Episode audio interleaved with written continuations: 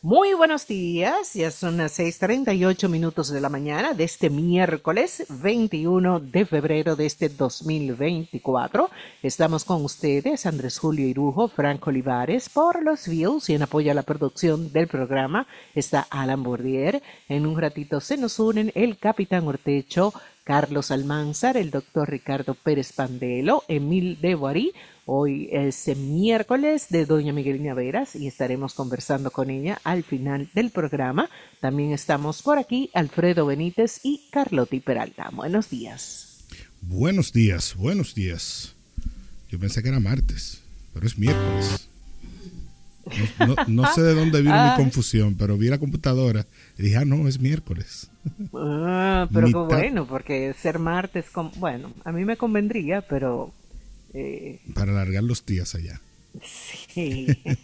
y el frío.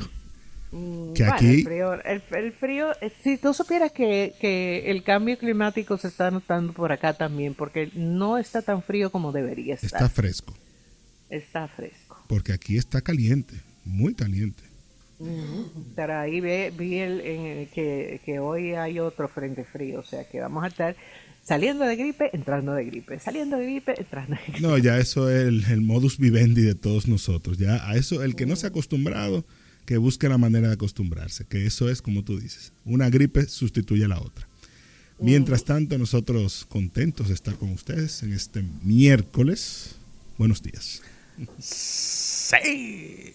Saludos a Fran Camilo, a Carlotti Peralta, Fran Olivares, el señor Benítez y al resto del equipo de producción de este espacio, sobre todo, principalmente, a nuestros oyentes. Buenos, buenos días. días. Así es. Buenos días con algunos escarceos, eh, cosa perfectamente normal y digamos que poco, poquito me los hallo. Poquito me los hallo, el que haya algunas impugnaciones, cuestionamientos, rebatiñas, eh, solo creo que en Cabrera, municipio de María Trinidad Sánchez, eh, las expresiones de inconformidad, de protestas de los eh, tanto de los militantes, de los partidos envueltos en la pugna, eh, por una votación muy cerrada. Eh, se anuncia que no solamente en Dajabón, cuyo problema sigue, porque ahora, bueno, vienen, vienen otros, otros niveles de, de impugnación institucional, es decir, en Dajabón Originalmente el candidato del PRM, Santiago Riverón, perdió por un punto, por un voto. Entonces luego se llamó a revisión. Lógicamente, un, voto de diferencia es motivo más que sobrado eh, para una para una revisión, ¿verdad? Porque eh, no tenemos un mecanismo perfecto ni absolutamente confiable. Entonces, eh, nada, eso, eso es automático. Si la diferencia es un voto, hay que regatear, hay que impugnar pues, de orden. Eso no hay ni que planteárselo. Bueno, pues se pidió la revisión y luego aparecía eh, que el caso era diferente. Eh, es decir, que no había tal diferencia o que había 22 votos que habían sido anulados, ni siquiera observados, anulados. Eh, y entonces, bueno, pues comenzó la revisión, la discusión fue subiendo de tono y así. Bueno, pues finalmente se decidió que para evitar complicaciones en una plaza tan delicada, por muchísimas otras razones, no solamente electorales, había que mandar a la Junta Central Electoral la revisión. La valija con todos los votos, las actas o el acta, para entonces revisarlo aquí, en la Junta Central Electoral. Que ahí, don Andrés, se ha generado otro problema. Eso no va a terminar bien. Sí. Porque dicen que montaron los votos en una tanqueta del, del ejército y que iban 20 y llegaron 10. Entonces bueno, eso por ya. ningún lado va a terminar bien. Sí, sí, sí, sí. Va a ser muy complejo, pero lo cierto es que cuando por fin llegan, eso fue lo de la tanqueta, fue para trasladar desde la Junta Municipal en Dajabón hasta la fortaleza eh, de la brigada del ejército que está ahí, donde también tiene su, su punto de aterrizaje, eh, un helicóptero de- del ejército, donde entonces fueron trasladados no solamente la valija, sino la Junta Municipal en pleno, según escuché. Ah, o sea, casi como en calidad de detenidos, diría uno, pero no. Eh, bueno, la Junta Municipal fue la que llevó el proceso, el conteo, y lógicamente es quien tiene que dar la cara.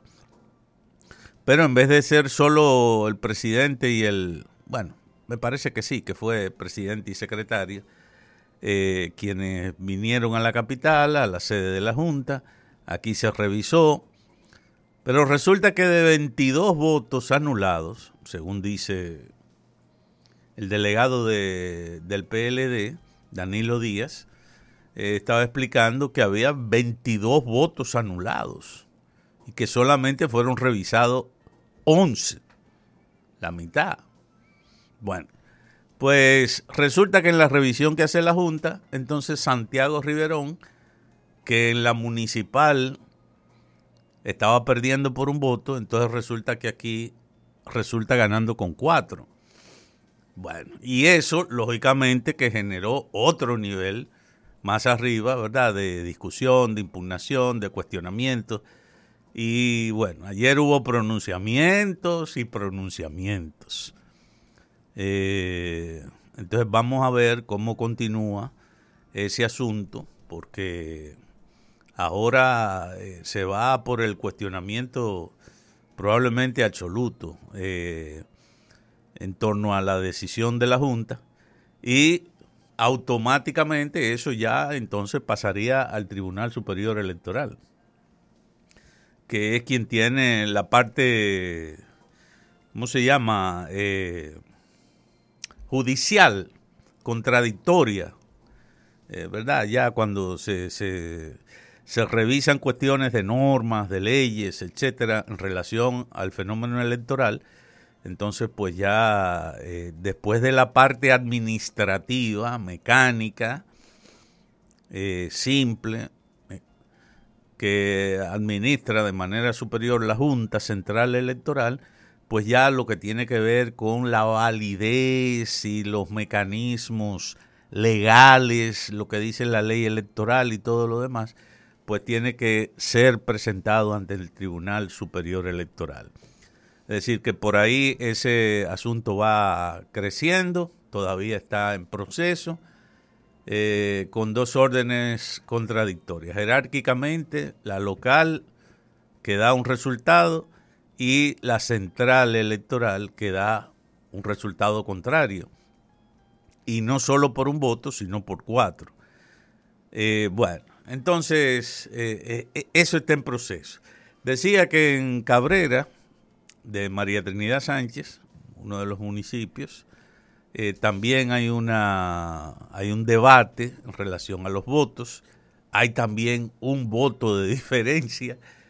Y según dice uno de los delegados, de hecho un delegado del, del PRM, eh, el delegado electoral, pero también ahí está el presidente provincial del PRM o la presidenta provincial, está el representante local del PRM, que cuestionan y ven que era normal revisar un voto, pero además resulta que ese voto de diferencia o un voto que está en cuestionamiento, según dice un delegado, fue porque la presidenta de la mesa, de una mesa, ¿verdad? La número 32, en esa demarcación, interpretó o dijo que eh, la persona que había emitido ese voto que ella anuló u observó, la expresión que dicen los testigos, los protagonistas directos, es que anuló por una interpretación de la presidenta de la Junta Municipal Electoral, de esa mesa, de que la persona que había emitido el voto estaba borracha, en estado de embriaguez. Parece que solo ella tuvo esa interpretación y por eso anuló u observó el voto. Bueno, todo eso también se está discutiendo y como los ánimos se estaban caldeando, porque aparte de las protestas, mucha gente también eh, en lugares cercanos comenzó a quemar gomas y a protestar. Y bueno, ya ustedes saben. Ahí la pugna principal es entre el PRM y Fuerza del Pueblo. Eh, los dos candidatos que debaten, discuten el voto de diferencia, son uno de Fuerza del Pueblo y otro del PRM. Bueno, eso también fue enviado mediante helicóptero también eh, y de manera un poquito más acelerada porque los ánimos se estaban caldeando mucho y para evitar que las cosas pasaran a mayores, pues se decidió sacar el debate y la aclaración del asunto eh, hacia la Junta Central Electoral. Se dice que también en Maimón y no sé en qué otra comunidad eh, hay algunos procesos de impugnación y de aclaración de las votaciones finales en esos municipios y en, un distrito municipal me parece que también hay, un, hay una situación de impasse. Bueno, es la actualidad, quizá ya no muy actual, porque esto lo vi en el noticiario de anoche y además de eso, muchas de estas cosas ocurrieron muy temprano en el día de ayer. Eso fue temprano en el día de ayer, pero por lo pronto y ahora me callo la boca porque ya estoy tarde en mi turno. Gracias. Gracias, señor Irujo. Pausamos y volvemos con las efemérides del día. El matutino de la 91. Presentamos las efemérides del día. Hoy es 21 de febrero, es el día número 52, le faltan 314 días para terminar el año. Es Día Internacional de la Lengua Materna, Día del Rotario, de los Mártires en Bangladesh y es Día Mundial del Guía de Turismo. Un día como hoy, en 1533, llega a Santo Domingo una comisión especial del emperador Carlos V dirigida a liquidar el levantamiento del cacique Enriquillo. En 1536, Hernán Pizarro se apodera de la ciudad del Cusco, en Perú. En 1858 se instala la primera alarma en un hogar por el señor Edwin T. Holmes en la ciudad norteamericana de Boston. Protegía puertas y ventanas. En 1878, el primer directorio telefónico es puesto a circular en la ciudad de New Haven, estado de Connecticut, en los Estados Unidos. Aparecieron en él 50 nombres sin los números telefónicos. Las llamadas se realizaban al teléfono del operador, quien hacía la conexión con el teléfono solicitado.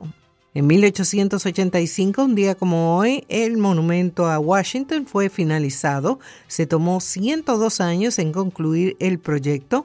El Congreso norteamericano propuso su construcción en 1783, pero los recursos económicos no estaban disponibles y los trabajos fueron interrumpidos en varias oportunidades. Un día como en 1905, la calle Regina en la ciudad de Santo Domingo es bautizada con el nombre de José Reyes como un homenaje al autor de la música del himno nacional, escrito por el poeta y educador de Puerto Plata, Emilio Prudhomme. En 1934, un día como hoy, muere fusilado por órdenes del jefe de la Guardia Nacional, Anastasio Tacho Somoza, el líder guerrillero Augusto César Sandino, quien combatió y murió por los humildes de su país